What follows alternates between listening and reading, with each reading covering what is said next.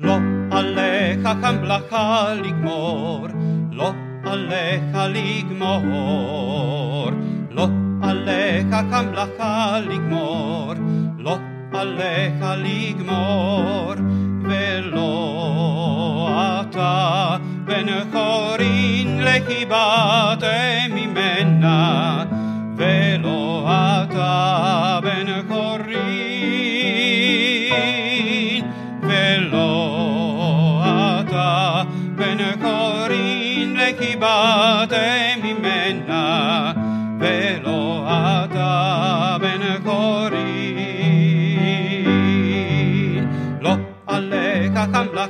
Lo ignor, lo aleja al lo aleja Hamlaja al lo aleja al velo ata, ben horin legibatem.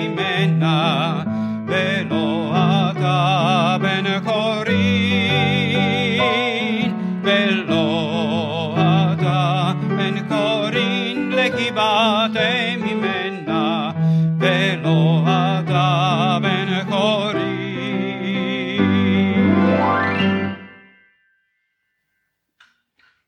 Die Parashat Tetzaveh ist dadurch interessant, dass da kein Name von Mosche vorkommt. Und diese Information erinnert uns an die Haggadah, obwohl die Geschichte des Auszugs aus Mitzrayim mit Mosche als Gestalt, historischen Gestalt viel zu tun hat, wird er nicht einmal einmal in der Haggadah erwähnt und das gleiche bezieht sich auf unsere Parascha, obwohl er mehrmals immer eigentlich angesprochen wird. Ähm, da kommt immer das Wort du, ata. Viele Anweisungen bekommt er, die er dann weitergibt und die Anweisungen beziehen sich meistens auf die Kleidungen der Priester und der Hohepriester. Das ist natürlich nicht nur für uns heute entfernt, aber auch für die jüdische Welt heute entfernt. Und dennoch gibt es da ein Vers, der mit den Yale University zu tun hat.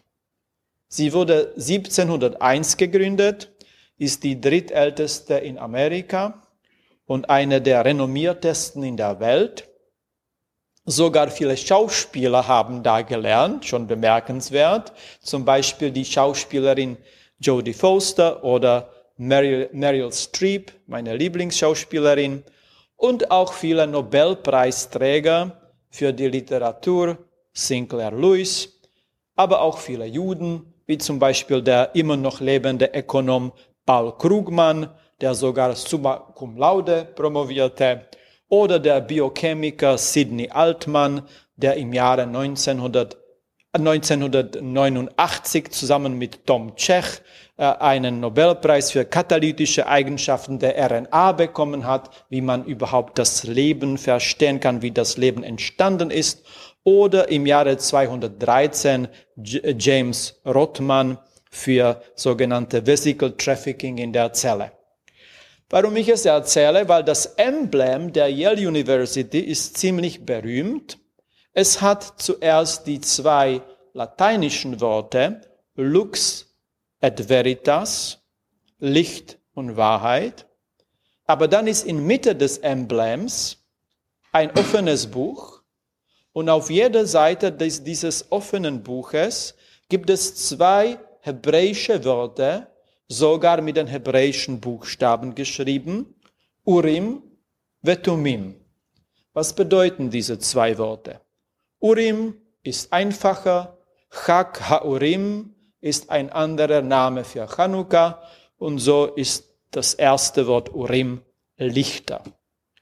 Tumim kommt von äh, Singular Substantiv Tom, etwas wie Lauterkeit oder Unschuld und so beide zusammen könnte man übersetzen Urim Vetumim als vollkommene Leuchten.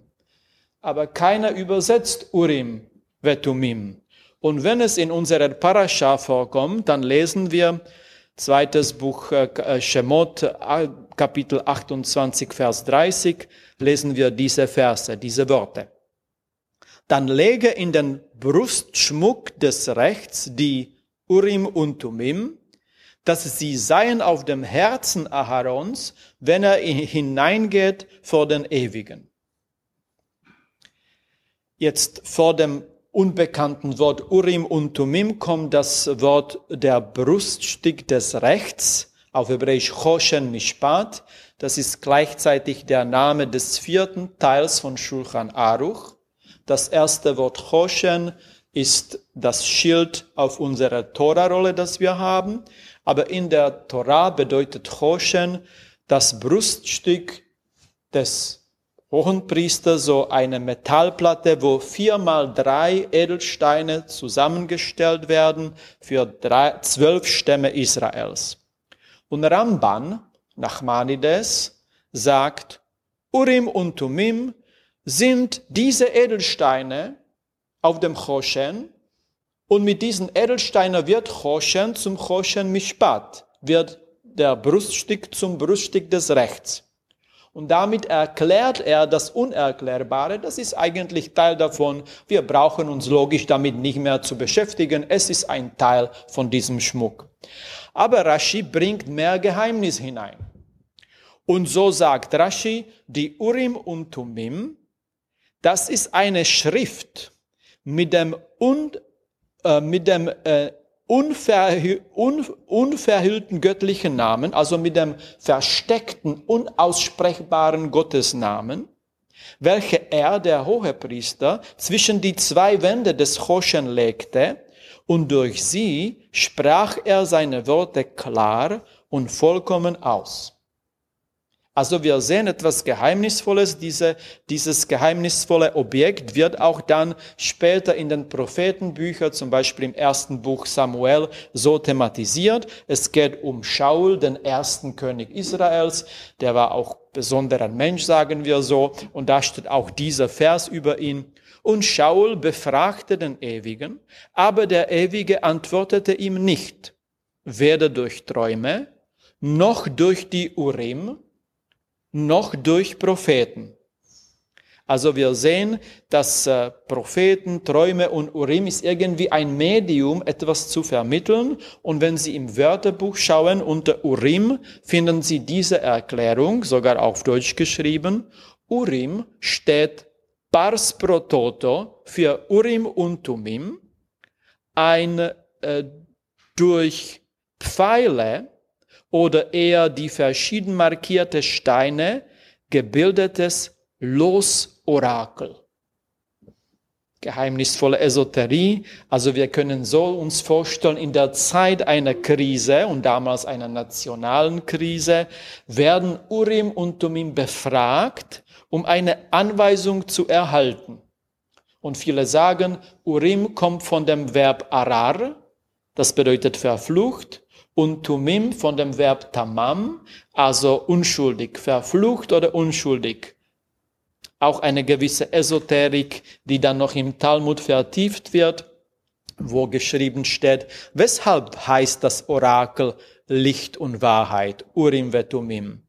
Licht, weil es seine Worte beleuchtet, Wahrheit, weil seine Worte sich bewahrheiten. Und Rabbi Yochanan sagte, die Buchstaben traten hervor. Das bedeutet irgendwie auf den Urim und Tumim, die Buchstaben sind erschienen, um eine Antwort zu geben. Aber Rish Lakish sagte, nein, nein, sie reiten sich aneinander. Also diese kurze Diskussion bedeutet, waren Urim und Tumim ein Display, wo eine Lösung gezeigt wurde, oder war es eher, äh, eher die Tastatur, dass die Buchstaben nacheinander da erschienen ist? Was auch immer es war, viele sagen, es war nur Antwort ja oder nein. Einige sagen, es war nur im zweiten Tempel, nicht im, es war nur im ersten Tempel, nicht aber im zweiten Tempel. Warum nicht? Weil man im zweiten Tempel keine qualifizierten Kohanim mehr hatte. So hat sich das Problem auch mit Tumim, Urim und Tumim gelöst. Und wenn wir es jetzt ganz zur Seite schieben, was wäre unsere jetzt Einstellung? Und ich würde vorschlagen, diesen Vers, das ist so aus einem tschechischen Gedicht und es sagt in der Übersetzung ungefähr so, besser in einer falschen Hoffnung zu träumen, als eine schreckliche Sicherheit zu sehen.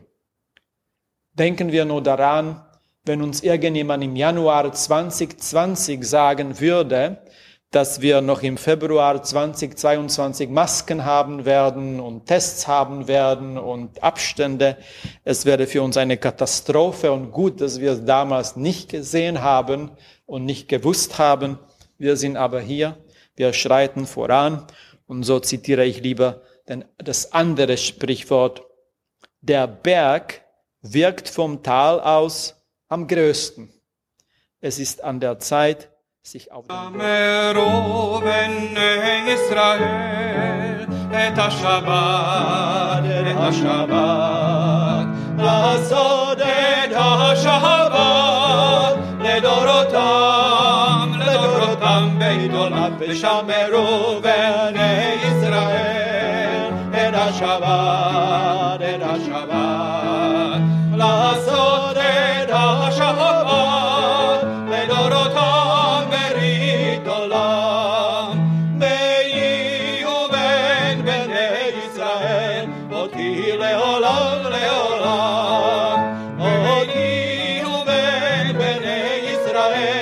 אותי לעולם לעולם. ושמרו בני ישראל את השבת, את השבת. לעשות את השבת לדורותם ברית עולם. כי ששת ימים עשה אדוני את השמיים ואת הארץ וביום השביעי וביום השביעי שבת שבת ויהי נחש ושמרו בני ישראל את השבת השבת את השבת את השבת לעשות את השבת לדורותם לדורותם בית עולם ושמרו בני ישראל את השבת את